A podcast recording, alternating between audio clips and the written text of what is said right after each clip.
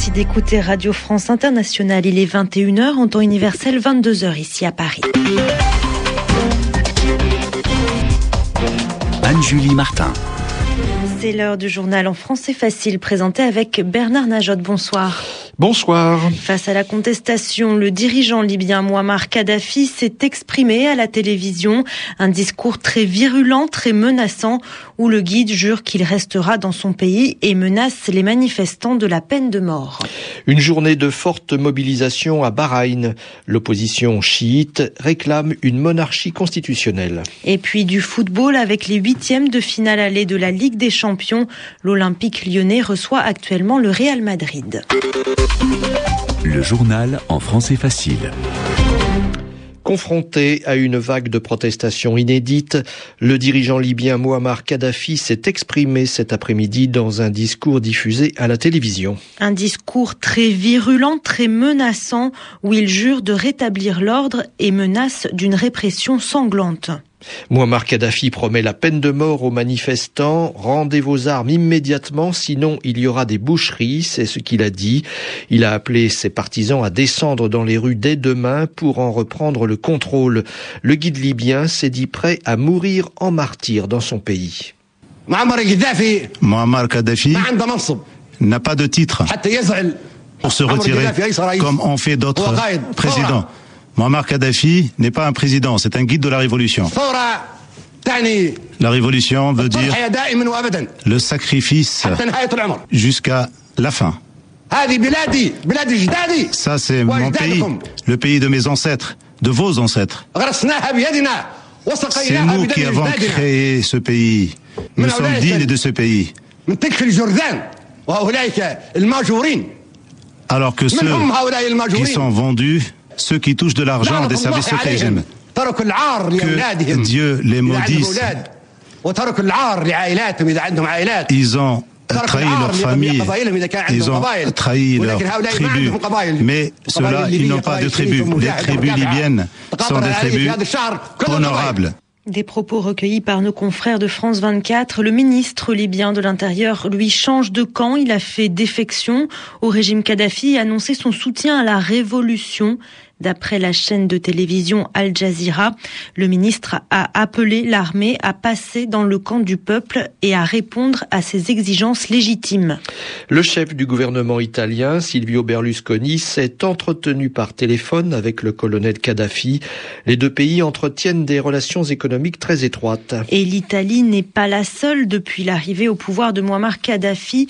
Tripoli a connu des hauts et des bas avec les Occidentaux jusqu'au moment où l'on a découvert les réserves de pétrole sur le sol libyen. Ali Ben Saad, géographe. C'est à partir de cette période qu'il y a une course en fait euh, euh, vers la Libye. Donc il ne faut pas oublier évidemment c'est l'Italico qui commence, c'est la France euh, donc qui se veut intermédiaire dans la question des infirmières, mais derrière laquelle se cache ce, ce, ce désir d'entretenir des relations privilégiées.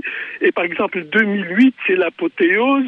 C'est les États-Unis qui renouent après euh, 36 années de rupture, Moscou qui le reçoit après 23 années et qui efface sa dette, l'Italie qui accepte de verser des compensations euh, pour la période coloniale, c'est aussi l'Angleterre qui le reçoit en grande pompe et surtout, si je peux dire la cerise sur le gâteau, il est nommé dans la présidence tournante au Conseil de sécurité pour les droits de l'homme. Évidemment, la question pétrolière est au centre, mais il ne faut pas en oublier une autre. La question migratoire, ça signifiait le rôle de gardien qui était attribué par l'Occident sur la question des flux migratoires. Et donc, Kadhafi et Ben Ali ont énormément joué en lâchant parfois les flux pour menacer et en se présentant eux-mêmes comme, si je peux dire, des gardiens de la forteresse Europe. Ali Ben Saad, professeur et chercheur à l'Institut de recherche et d'études sur le monde arabe et musulman, interrogé par Alexandra Cagnard. Le fils de Muammar Kadhafi, Saïf al-Islam, doit donner une conférence de presse ce soir. En attendant, un bilan officiel des révoltes a été communiqué. Il fait état de 300 morts, dont 242 civils et 58 militaires. En Algérie, levée imminente de l'état d'urgence. Il prendra dès que l'ordonnance entrera en vigueur. C'est ce qu'a annoncé le Conseil des ministres dans un communiqué. L'état d'urgence a été instauré en 1992 pour lutter contre la guérilla islamiste, mais il se traduit par une restriction des libertés politiques dénoncée par l'opposition.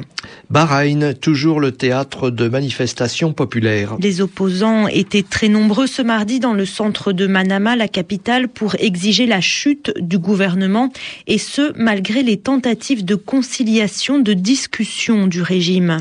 L'opposition, dominée par les chiites, réclame une monarchie constitutionnelle dans ce petit État du Golfe où règne la lignée sunnite des Al-Khalifa. Chiite, sunnite, un affrontement à plusieurs dimensions, comme l'explique François Tulal, conseiller au Sénat et enseignant à l'école pratique des hautes études. Nous avons une oligarchie qui est sunnite, avec une masse déshéritée qui est chiite. Mais cet affrontement, cette conflictualité religieuse, qui jusqu'ici était complètement maîtrisée par le pouvoir sunnite, s'insère dans une dialectique géopolitique plus profonde, à savoir que l'Iran, que ce soit l'Iran du Shah ou l'Iran de Khomeini, a toujours considéré que le Bahreïn était un territoire iranien. Et donc, ce qui fait que la dynastie euh, sunnite au pouvoir, la Al-Khalifa, euh, se sont euh, tournés vers l'Arabie saoudite, à la fois sur le plan militaire, à la fois sur le plan politique, puisqu'il y a un pont qui fait 25 km qui relie l'île de Bahreïn à l'Arabie saoudite, et en, même temps, le Bahreïn a accordé des facilités pour la septième flotte américaine. Donc on est dans un conflit dont la base est visiblement confessionnelle, puisque dans tous ces pays du Golfe, disons de la rive arabe du Golfe, les chiites étaient plus ou moins minoritaires politiquement et socialement, face à un Iran qui, lui, a toujours émis de façon officielle une revendication sur Bahreïn, ce qui n'est pas le cas sur les autres Émirats.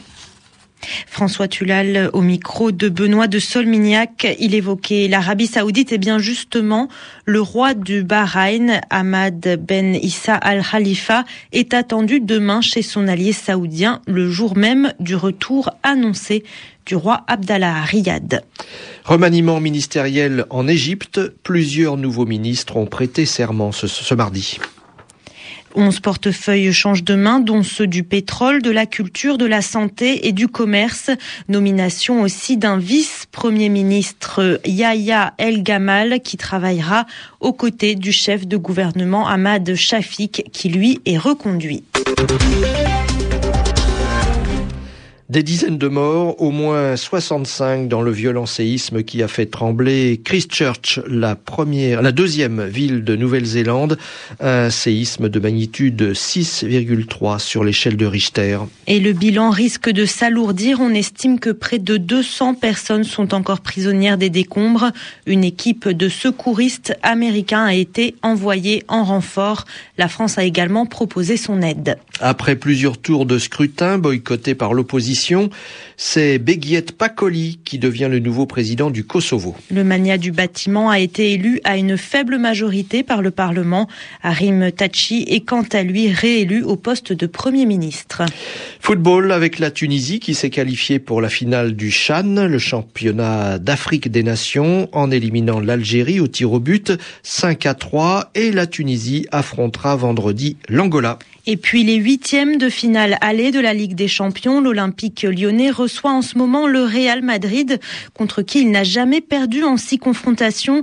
Pierre Firsion, vous êtes sur place. Quel est le score à une demi-heure de la fin du match?